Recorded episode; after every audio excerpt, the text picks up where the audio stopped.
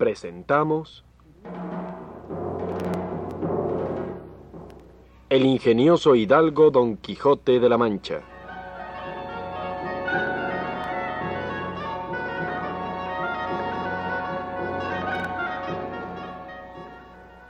Escrita por Don Miguel de Cervantes Saavedra.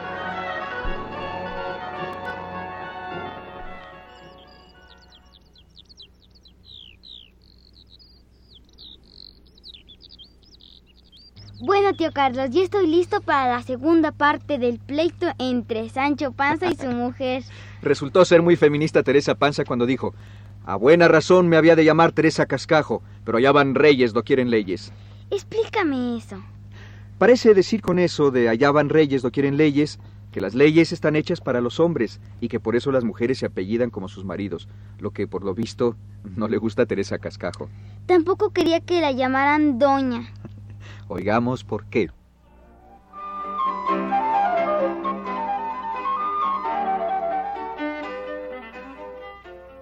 Con mi nombre me contento, sin que me pongan un don encima, que pese tanto que no lo pueda llevar. Y no quiero dar que decir a los que me vieren vestida a lo condecil o a lo gobernadora, que luego dirán, Ayer iba a misa cubierta la cabeza con falda de la saya en lugar de manto. Y ya hoy va con broches y con entono como si no la conociésemos. Dios me guarda mis cinco o mis siete sentidos, no espero dar la ocasión de verme en tal aprieto. Vos, hermano, idos a hacer gobierno o ínsulo a vuestro gusto, que mi hija ni yo nos hemos de mover un paso de nuestra aldea. La mujer honrada, la pierna quebrada y en casa. Idos con vuestro Don Quijote a vuestras aventuras y dejadnos a nosotras con nuestras malas venturas, que si Dios las mejorará, como seamos buenas. Y yo no sé, por cierto, quién le puso a él el don, que no lo tuvieron sus padres ni sus abuelos. Ahora digo que tienes algún demonio en ese cuerpo. Válame Dios la mujer y cuántas cosas has ensartado sin tener pies ni cabeza. ¿Qué tiene que ver el cascajo, los broches, los refranes y el entono con lo que yo digo? Ven acá, mentecata ignorante, pues no entiendes mis razones y vas huyendo de la dicha. Si yo dijera que mi hija se arrojara de una torre o se fuera por esos mundos, tendrías razón de no venir con mi gusto. Pero si en menos de un abrir y cerrar de ojos te chanto un don o una señoría a cuestas y te la saco de los rastrojos y te la pongo en un estrado de almohadas, ¿por qué no has de consentir y querer lo que yo quiero? ¿Sabéis por qué, marido? Por el refrán que dice, quien te cubre, te descubre. Por el pobre todos pasan los ojos como de corrida, y en el rico los detienen. Y si el tal rico fue un tiempo pobre, allí es el murmurar y el maldecir, y hay maldicientes a montones, como enjambres de abejas. Mira, Teresa, y escucha ahora lo que quiero decirte, que son sentencias del padre predicador que dijo que todas las cosas presentes están más en nuestra memoria que las cosas pasadas. De donde nace que cuando vemos a una persona con ricos vestidos y con pompa de criados, por fuerza le tenemos respeto, puesto que en ese instante no se nos representa su pobreza como ya pasó y solo lo que vemos presente. Y si a este a quien la fortuna sacó de su bajeza fuese bien criado, liberal, cortés, con todos, ten por cierto, Teresa, que no habrá quien se acuerde de lo que fue si no fueren los envidiosos que nunca están conformes con nada. Yo no os entiendo, marido. Haced lo que quisieredes y no me quebréis más la cabeza con vuestras retóricas. Y si estáis revuelto en hacer lo que decís... Resuelto has de decir mujer y no revuelto. No os pongáis a disputar, marido, conmigo. Yo hablo como Dios he servido y no me meto en más dibujos. Y digo que si estáis porfiando en tener gobierno, que llevéis con vos a vuestro hijo Sancho, para que desde ahora le enseñéis a tener gobierno que bien es que los hijos hereden y aprendan los oficios de sus padres. En teniendo gobierno enviaré por él por la posta y te enviaré dineros, pues nunca falta quien se los preste a los gobernadores cuando no los tienen. Y vístele de modo que disimule lo que es y parezca lo que ha de ser. enviad vos dinero, que yo os lo vestiré como un figurín. En efecto, quedamos de acuerdo de que ha de ser condesa nuestra hija. El día que yo la viere condesa, ese haré cuenta que la entierro. Pero otra vez os digo que hagáis lo que os diere gusto. que con esta carga nacemos las mujeres. De estar obedientes a sus maridos. Aunque sean unos calabazas. No llores, Teresa, mi mujer. Que si hago condesa a Sanchica, lo haré todo lo tarde que pueda.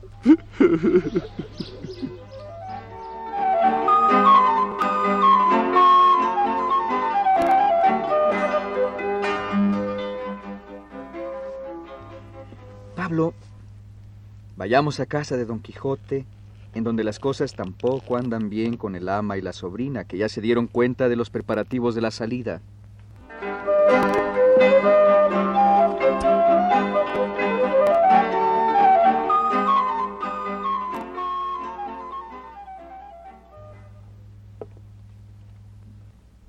En verdad, señor mío, que si vuestra merced no se está quedo en su casa y se deja de andar por los montes y por los valles como ánima en pena, buscando esas que dice que se llaman aventuras y que yo llamo desdichas, que me he de quejar gritando a Dios y al rey que pongan en remedio en ello. Ama, lo que Dios responderá a tus quejas yo no lo sé, ni lo que ha de responder su majestad tampoco. Solo sé que si yo fuera rey, me ahorrara el responder a tanta infinidad de memoriales impertinentes como cada día le dan, que uno de los mayores trabajos que los reyes tienen es de estar obligados a escuchar a todos y a responder a todos, y así no quisiera yo que cosas mías le dieran pesadumbre. Díganos, señor, ¿en la corte de su majestad no hay caballeros? Sí, muchos, y es razón que los haya para adorno y grandeza de los príncipes y para ostentación de la majestad real. Mm, pues no sería vuestra merced uno de los que a pie quedo sirviesen a su rey y señor, estándose en la corte. Mira, amiga, no todos los caballeros pueden ser cortesanos, ni todos los cortesanos pueden ni deben ser caballeros andantes. Y aunque todos seamos caballeros, va mucha diferencia de los unos a los otros, porque los cortesanos, sin salir de sus aposentos ni de la corte, se pasean por el mundo mirando un mapa.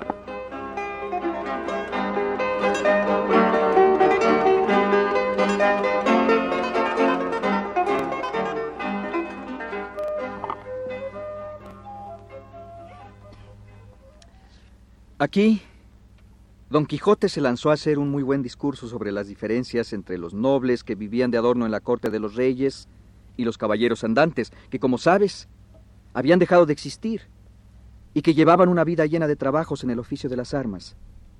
Aquí se aprovecha Cervantes para burlarse de las ridículas ceremonias que se usaban en los duelos personales entre los nobles de la corte.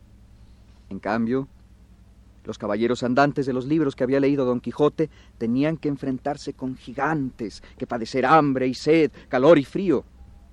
Y acaba diciendo, Todo esto he dicho, ama mía, porque veas la diferencia que hay entre unos caballeros a otros, y sería razón que los príncipes estimasen en más a los caballeros andantes, que según leemos en sus historias, tal ha habido entre ellos que ha sido la salud no sólo del reino, sino de muchos.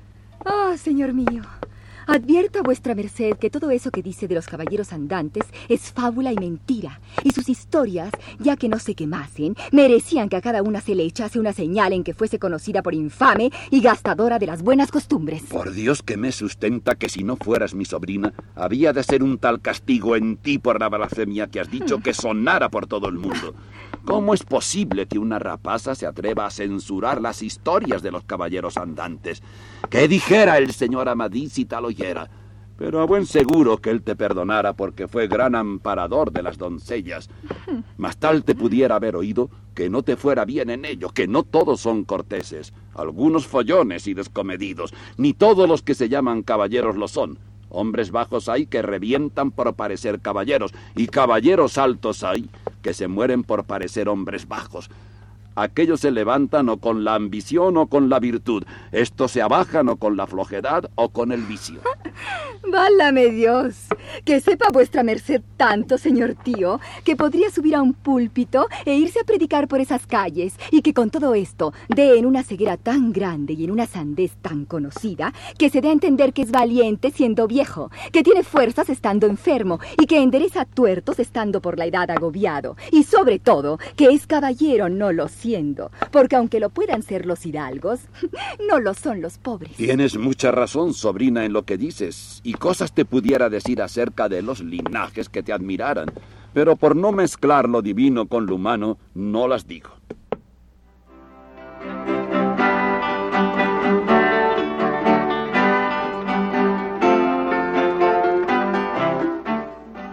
¿Qué quiere decir linaje, tío Carlos?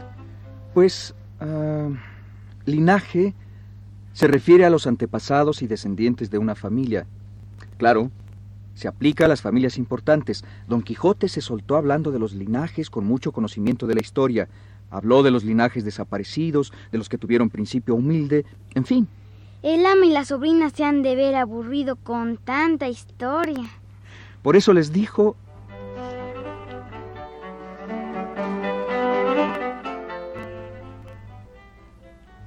De todo lo dicho, quiero que infiráis, bobas mías, que es grande la confusión que hay entre los linajes, y solo son grandes e ilustres, los que lo muestran con la virtud y en la riqueza y en la generosidad. Dije virtudes, riquezas y generosidad, porque el grande que fuere vicioso, será vicioso grande, y el rico que no fuere generoso, será un avaro mezquino. Al caballero pobre no le queda otro camino para mostrar que es caballero sino el de la virtud, siendo afable, bien criado y cortés, no soberbio, no murmurador y sobre todo caritativo. Ay, cómo ha de ser caritativo y generoso si es más pobre que un perro. Dos caminos hay, hijas, para llegar un hombre a ser rico y honrado, el de las letras y el de las armas. Yo tengo más armas que letras y nací, según me inclino a las armas, bajo la influencia del planeta Marte. Así que casi me es forzoso seguir por su camino, y por él tengo de ir a pesar de todo el mundo. Y será en balde cansaros en persuadirme a que no quiera yo lo que los cielos quieren. La razón pide y sobre todo mi voluntad desea. Es como predicar en el desierto. Es como golpear en hierro frío. Sé los innumerables trabajos anejos a la andante caballería, sé también los infinitos bienes que se alcanzan con ella.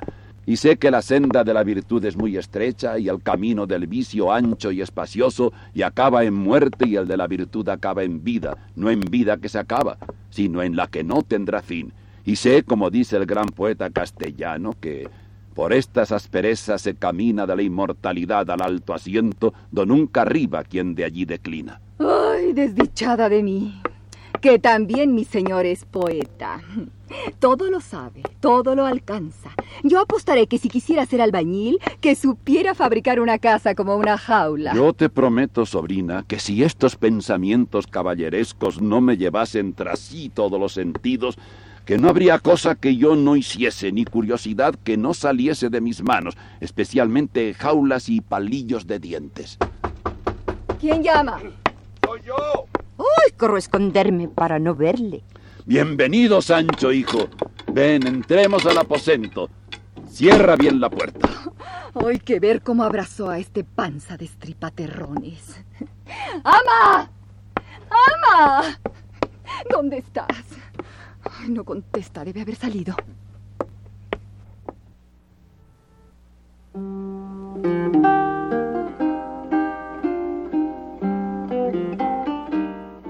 Al ver el ama que don Quijote se encerraba con Sancho, seguramente para disponer su tercera salida, cogió su manto y se fue, toda llena de congoja y pesadumbre, a ver a Sansón Carrasco, con la esperanza de que el bachiller lo convenciera de no meterse nuevas andanzas.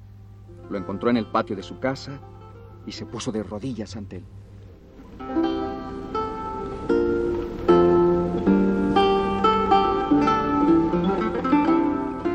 ¿Qué es esto, señora ama? ¿Qué le ha acontecido que parece que se le quiere arrancar el alma? Ay, no es nada, señor mío, sino que mi amo se sale. Sálese sin duda. ¿Y por dónde se sale, señora? ¿Hásele roto alguna parte de su cuerpo? No se sale sino por la puerta de su locura. Quiero decir, señor bachiller de mi ánima, que quiere salir otra vez, que con esta será la tercera, a buscar por ese mundo lo que él llama aventuras. La primera vez nos le volvieron atravesado sobre un jumento, molido a palos. La segunda vino en un carro de bueyes, encerrado en una jaula, donde él se daba a entender que estaba encantado. Y venía tal el triste, que no lo conociera la madre que lo parió. Flaco, amarillo, los ojos hundidos en los últimos camaranchones del cerebro. Para volverle en sí, gasté más de 600 huevos, como lo sabe Dios y todo el mundo, y mis gallinas que no me dejarán mentir. Eso creo yo muy bien que ellas son tan gordas y bien criadas que no dirán una cosa por otra. En efecto, señora ama, no ha sucedido otro desmán sino el que se teme que quiere hacer el señor Don Quijote. No, no, señor. Pues no tenga pena, sino vayas en buena hora a su casa y téngame algo caliente de almorzar. De camino, vaya rezando la oración de Santa Polonia, si es que la sabe. Y yo iré luego allá y verá maravillas. Eh, la, la oración de Santa Polonia dice que rece. Ajá. Es buena para las muelas, pero no lo ha sido nunca para los cascos. Yo sé lo que le digo, señora ama. Váyase y no se ponga a disputar conmigo, que soy bachiller por Salamanca.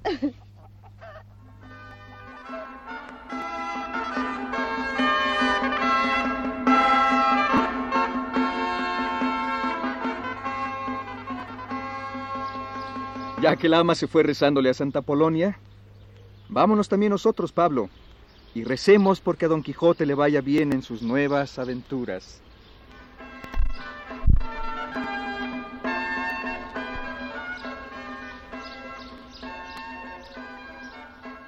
Hemos presentado un capítulo de El ingenioso hidalgo Don Quijote de la Mancha. Original de Miguel de Cervantes Saavedra.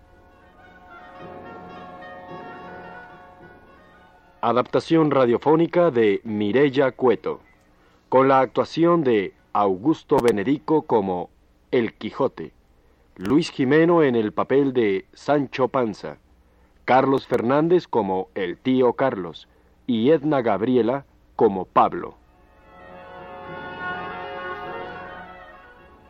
Además, el día de hoy actuaron en el capítulo Mónica Serna como la sobrina. Rosa María Moreno como el ama y Ángel Casarín en el papel de Sansón Carrasco. Además, Julia Alfonso como Teresa Panza. En los controles de audio, Pablo Jacome e Ignacio Negrete. Coordinación, Mario Díaz Mercado. Dirección, Enrique Atonal, en una producción de Radio Educación.